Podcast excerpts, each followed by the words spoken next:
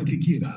Esto es lo más importante en el podcast de Así sucede expreso del 101.1. Momento que tiene la atención de las autoridades de la Secretaría de Relaciones Exteriores, del gobierno de Alemania, del gobierno de México, del gobierno del Estado y de la ciudadanía y la gente que conocía a María Fernanda, esta joven que está hoy extraviada, no se sabe todavía nada de ella. En un ratito más vamos a tener una charla con las autoridades de la Secretaría de Gobierno para que nos den una actualizada sobre este tema, pero gobierno va a apoyar a la familia de María Fernanda con recursos para la elaboración de lonas de búsqueda.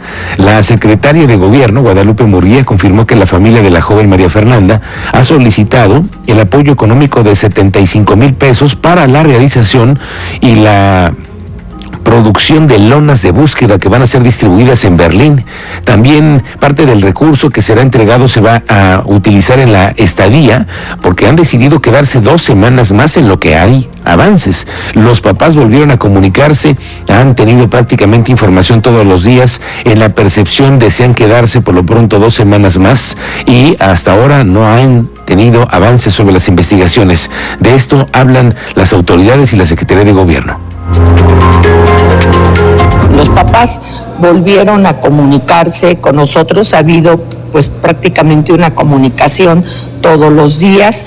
Eh, en su percepción eh, desean quedarse en Alemania pues por lo menos eh, estiman dos semanas más, piden el apoyo para mm, sus gastos de manutención en estas dos semanas.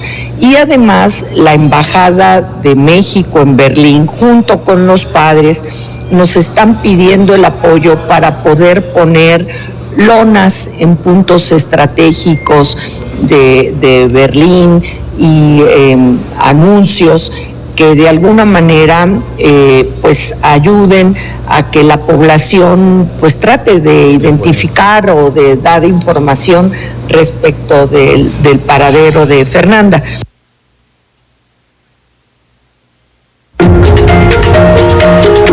Vamos a tener una actualizada más tarde con la gente de la Secretaría de Gobierno que está a cargo de esta investigación y en la coordinación con las autoridades internacionales que están inmersas en este tema. Elementos de la Policía Estatal, fíjese que pusieron a disposición a tres personas que traían un arma de fuego. Obviamente no traían permiso ni portación. Luego, lo que además les llama la atención es que tratan de sobornar a los elementos y les ofrecen 115 mil pesos. Ah uno tras otro, ¿eh? para intentar eludir la detención. Y durante el recorrido de seguridad y prevención en La Lira, del, del municipio de Pedro Escobedo, personal de la policía observó a los tripulantes de esta camioneta que se encontraban ingiriendo bebidas embriagantes, andaban armados y cuando llegan a aproximarse a hacer una inspección se detecta un arma abastecida con cartuchos útiles. Le digo que no contaban con la licencia y el personal de la policía informó que estas personas estaban incurriendo en un delito, intentaron sobornarlos y al final fueron procedidos a una investigación en la Fiscalía General de Justicia. El alcalde en tu calle, Luis Nava, dice que se ha dado seguimiento al programa de seguridad pública y aunque ha habido situaciones adversas, se tiene una seguridad, fíjese, así la considera Luis Nava, aceptable en la capital. Luego de que hubo un, eh, un acuerdo del INEGI en donde habría incrementado la percepción de inseguridad en la ciudad, a lo que el edil respondió que con datos del Secretariado Ejecutivo del Sistema Nacional de Seguridad Pública, varios delitos han presentado una reducción. Dice él que se está trabajando en una estrategia y que están dando resultados. Las mediciones y los datos oficiales, creo que yo no, no creo que haya una respuesta muy famosa de, de si son los son pero este, el, el, tema es que en el reporte oficial de la ENSU, que es una encuesta donde se mide la percepción, mejoramos en el último trimestre, en el último reporte, pero más allá de la percepción que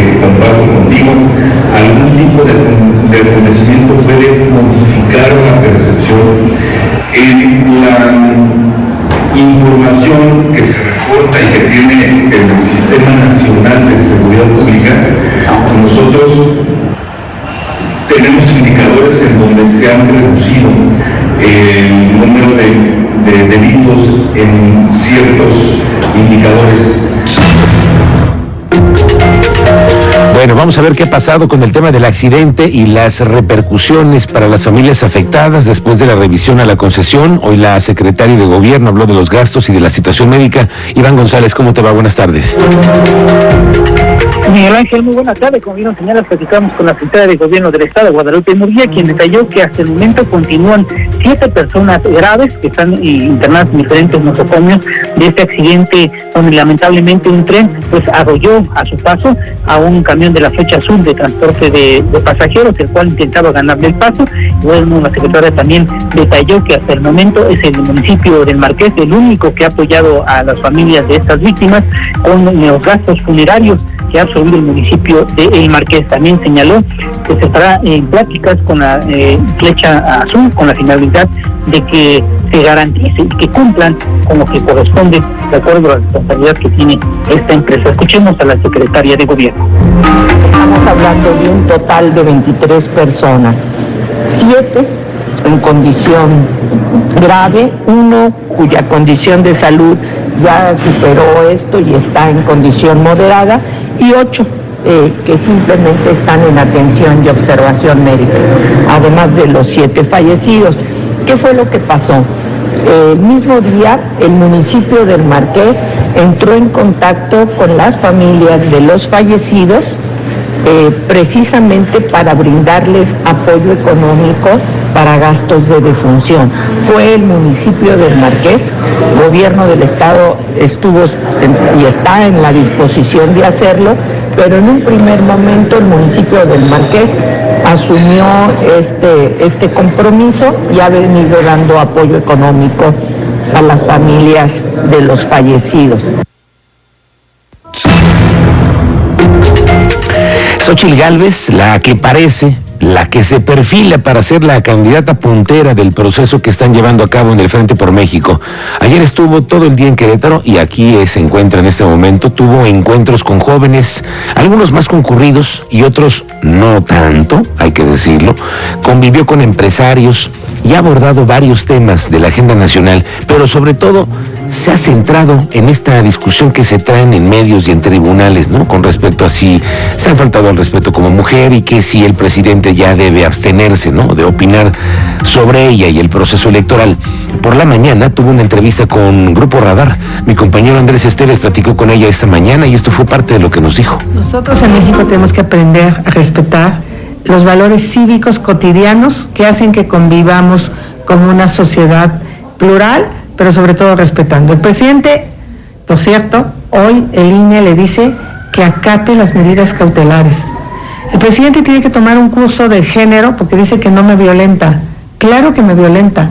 Claro que decir que yo estoy aquí porque un hombre me puso es violencia, pero no acata la ley. Entonces, ¿cómo vamos a tener un país donde le digamos a la gente que respeta la ley si el presidente no la respeta? Y crece como espuma la crítica sobre los libros de texto gratuito. En varios estados los están vetando. ¿eh? Aquí en Querétaro se ha esperado tener un análisis más preciso. La siguiente semana seguramente la Secretaría de Educación Pública va a dar a conocer temas al respecto de esto. ¿eh? Hay que estar muy pendientes. Pero hoy el presidente anuncia conferencias vespertinas. Sí, sí, sí. Para defender los nuevos libros de texto, el presidente López Obrador anunció conferencias vespertinas desde el martes de la próxima semana para explicar el contenido de los polémicos nuevos libros de texto de la Secretaría de Educación Pública. Esta mañana en la conferencia matutina instruyó a quienes hicieron esos libros a defender los contenidos tras las críticas de especialistas en la materia. Eh, informen los que lo hicieron, que son maestros, que son pedagogos, que son especialistas de todas las materias, libro por libro. Este, nada más que no nos vayan este, a censurar porque vamos a querer adoctrinar. ¿Cuándo, sería esto? Este, vamos a, este, a difundir el, el, virus del, comunismo aquí. Este, sí, lo vamos a hacer. Pero lo vamos a hacer no eh, en la tarde, ¿les parece? O sea, un- yo creo que con unas una semana o dos semanas en la tarde vamos a, a pensar 5 a 6, ¿les parece? O para que haya más este diálogo circular de 5 a 7 aquí. ¿Va a estar respuesta usted o va, va- No, eh, este, que esté la secretaria de Educación y los especialistas, los que elaboraron los libros. Bueno, por cierto que la Comisión Nacional de Libros de Texto Gratuitos, donde se imprimen todos estos libros, está aquí, en el Marqués, en el Parque Industrial. Ahí lo pasamos cada vez que vamos por la 57. La importancia que tiene todo y la trascendencia de estos libros de texto gratuito. Vamos contigo, Teniente Mérida, ¿cómo te va? Buenas tardes. Muy buenas tardes, Miguel Ángel. Buenas tardes a nuestra audiencia. En temas de seguridad, déjame platicarte que el presidente municipal de Querétaro, Luis Bernardo Nava, destaca el seguimiento al programa municipal de seguridad ante delitos. Aseguró que se ha dado seguimiento al programa de seguridad pública y aunque ha habido situaciones adversas, se tiene una seguridad aceptable en la capital. Lo anterior luego de que de acuerdo al INEGI habría incrementado la percepción de inseguridad en la ciudad, a lo que Ledín respondió que con datos del secretario ejecutivo del Sistema Nacional de Seguridad Pública, varios delitos han presentado una reducción. Finalmente manifestó que no se tienen contemplados cambios en el gabinete en materia de seguridad. Es la información, Miguel Ángel. Bien, gracias, Teniente Mérida. Estamos pendientes contigo más adelante. Volvemos aquí contigo.